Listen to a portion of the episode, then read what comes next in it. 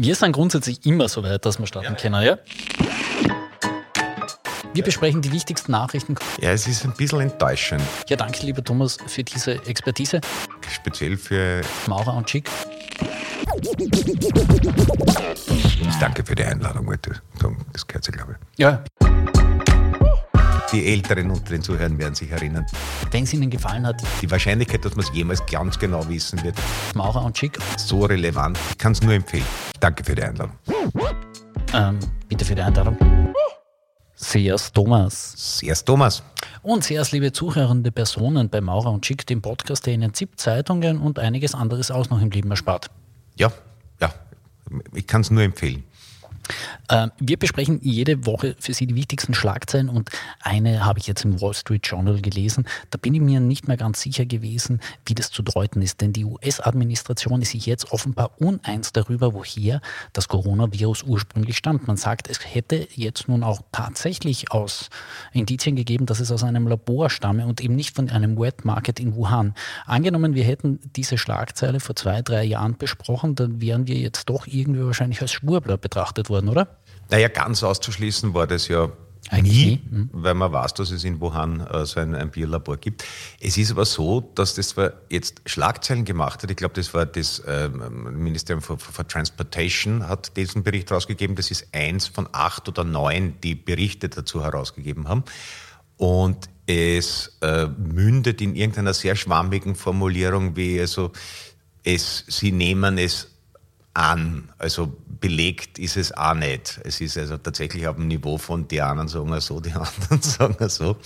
Äh, und und es, es ist eher halt drollig, weil die weil man offenbar diese die diversen äh, Bundesbehörden nicht irgendwie konkurrent übereinander legen kann. Aber ich gehe mal davon aus, sollte es aus Wuhan entwischt sein und man hat bis jetzt noch keinen Nachweis dafür gefunden, dann wird der wahrscheinlich. Also ich glaube nicht, dass dann irgendwann einmal die chinesische Regierung sagt, also gut, mir waren es. Also Du, du, du, zweifelst an der Transparenz der, Chines der chinesischen Administration. Ja, ich glaube, das ist diese berühmte äh, asiatische Höflichkeit. Ich glaube, sie wollen äh, uns dann mit so harte Sachen doch verschonen. Na, aber es ist auch diese US-Behörden, also ähm, ein Teil geht eben nach wie vor von der Wet Market-Theorie äh, aus, also dass es halt irgendein irgendein Raupensuppen oder Fledermauskotelett oder sowas gewesen ist. Und dann gibt es, glaube ich, auch noch die Variante einer normalen Zoonose, also Übersprung aus der äh, Wildpopulation.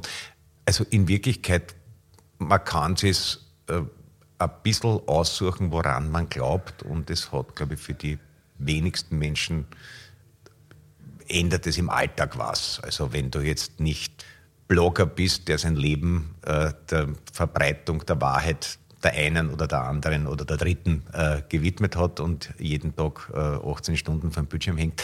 Für den normalen Menschen, der gerade denkt, na scheiße, zum zweiten Mal Corona, ist es gar nicht einmal so relevant. Also die Wahrscheinlichkeit, dass man es jemals ganz genau wissen wird, scheint mir nach einigen Jahren zu schwinden und damit auch äh, die Wahrscheinlichkeit, also sogar wenn man es wüsste, dass man dann sagt, na gut, dann äh, verklagen wir aber jetzt die Volksrepublik China äh, zivilrechtlich auf Schadenersatz. Ja, viel Vergnügen. Eine Auswirkung hat das Coronavirus bisher immer noch in Wien gehabt. Da musste man in den Öffis Masken tragen. Bin vorhin gerade mit der U-Bahn gefahren, war einer von zwei Personen, die noch Masken getragen haben, weil ich diese Regelung ehrlicherweise übersehen hatte. Ja. Äh, weiß auch nicht, wie mir umgekehrt entschieden hat, muss ich jetzt auch dazu sagen. Der zweite Mann, und der hat mich dann aber wirklich beeindruckt in der U-Bahn, der hat auch eine Maske getragen, allerdings unterhalb der Nase. Ja, das war relativ häufig zu sehen.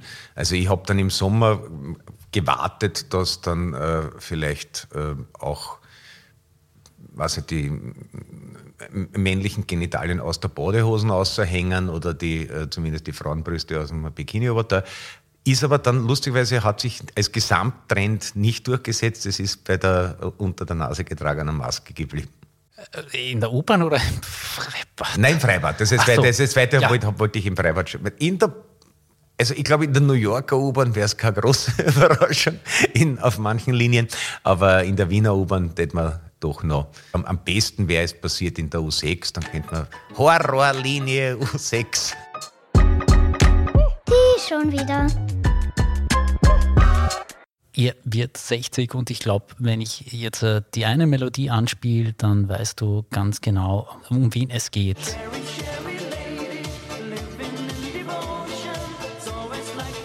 Du hast das erkannt, oder wer dieser Jubilar ist? Kirsche, Kirsche, Dame.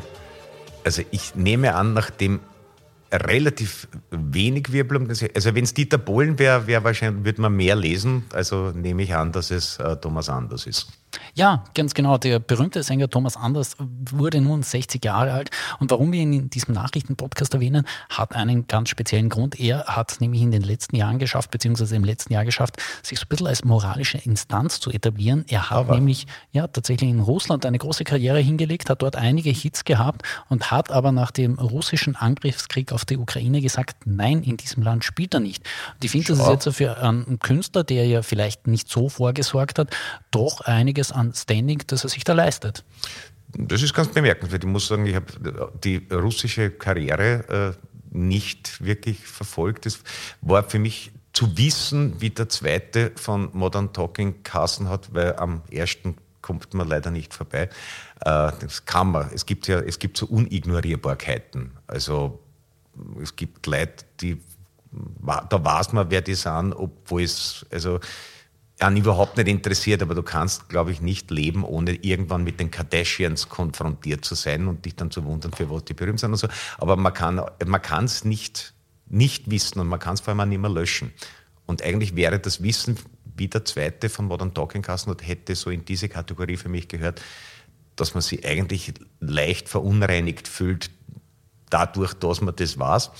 Äh, aber das wiederum ist ja dann wirklich recht achtbar. Also ich nehme an, wenn er seiner musikalischen Stilistik treu geblieben ist, dass ich mir jetzt nicht aus Solidarität ein Doppelalbum mit den größten russischen Hits besorgen werde, aber dass er da ähm, abgezogen ist, ist ganz eindrucksvoll. Vielleicht könnte man ihm einen gut bezahlten Konsulentenvertrag bei der RBI, Raiffeisenbank International, die wissen ja gerade gar nicht wisst, dort wieder rauszukommen. Vielleicht kann er Ihnen da aus der Praxis ein bisschen was schildern.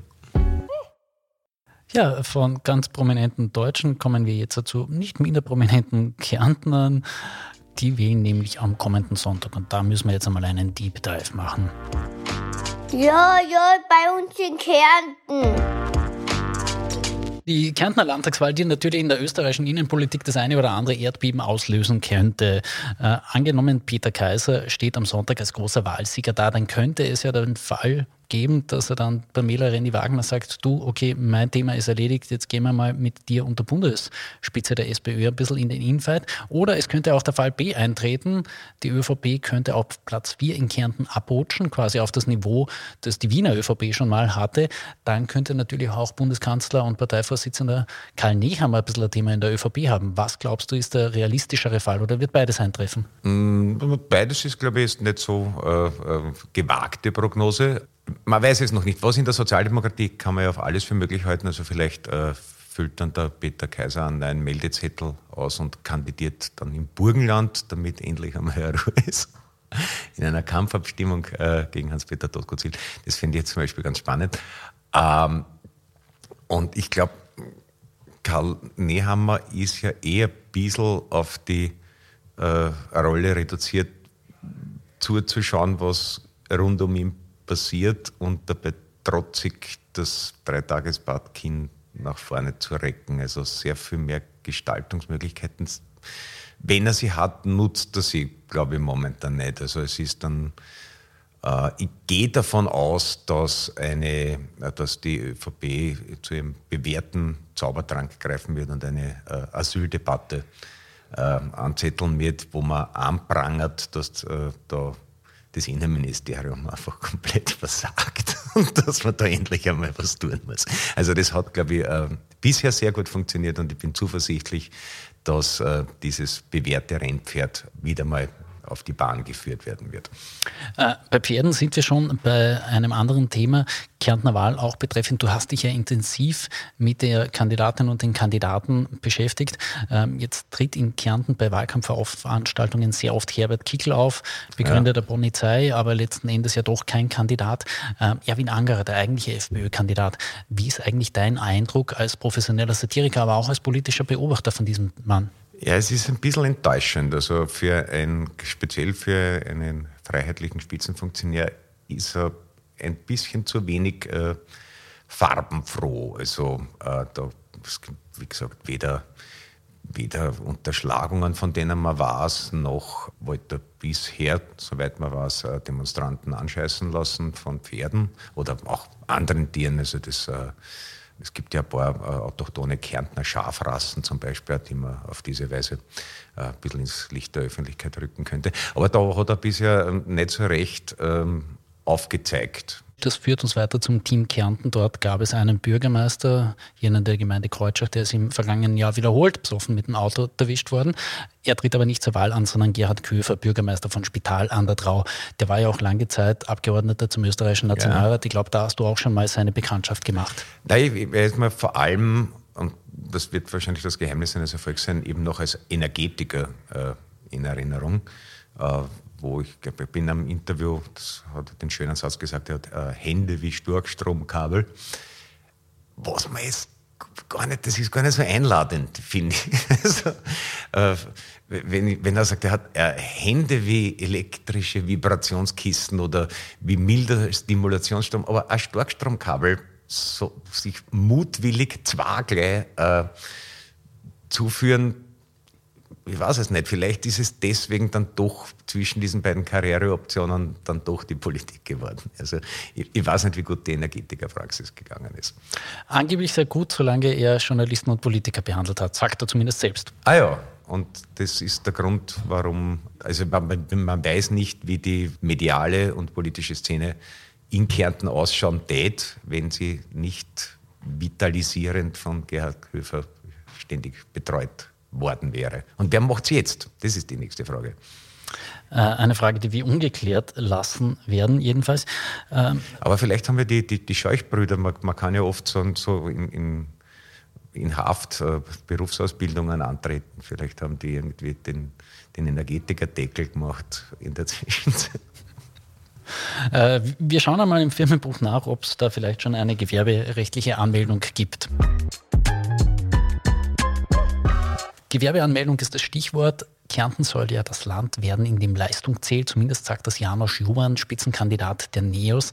Ähm, ist der dir überhaupt jemals irgendwie untergekommen bisher oder weißt du einfach, Hans-Peter Hasselsteiner hat dann immer so irgendwie ein, ja, einen Abschreibposten, den er einfach bedient? Ich glaube, dass das ein bisschen der Fall ist, dass man das ein bisschen mitlaufen lässt, aber es ist natürlich jetzt immer, also wenn man gar keine Parteibasis hat, gar nicht so leicht äh, aufzuzeigen. Dass jetzt dann in Kärnten Leistung zählt, ist, ähm, sage ich mal, als Konzept eine schrittweise Verbesserung zu äh, die Volksgruppenzugehörigkeit zählt. Ähm, also man, man, könnte sich auf dieses Wagnis einlassen, aber ich möchte natürlich jetzt nicht äh, von außen in die äh, Entscheidungsprozesse des Bundeslandes Kärnten eingreifen.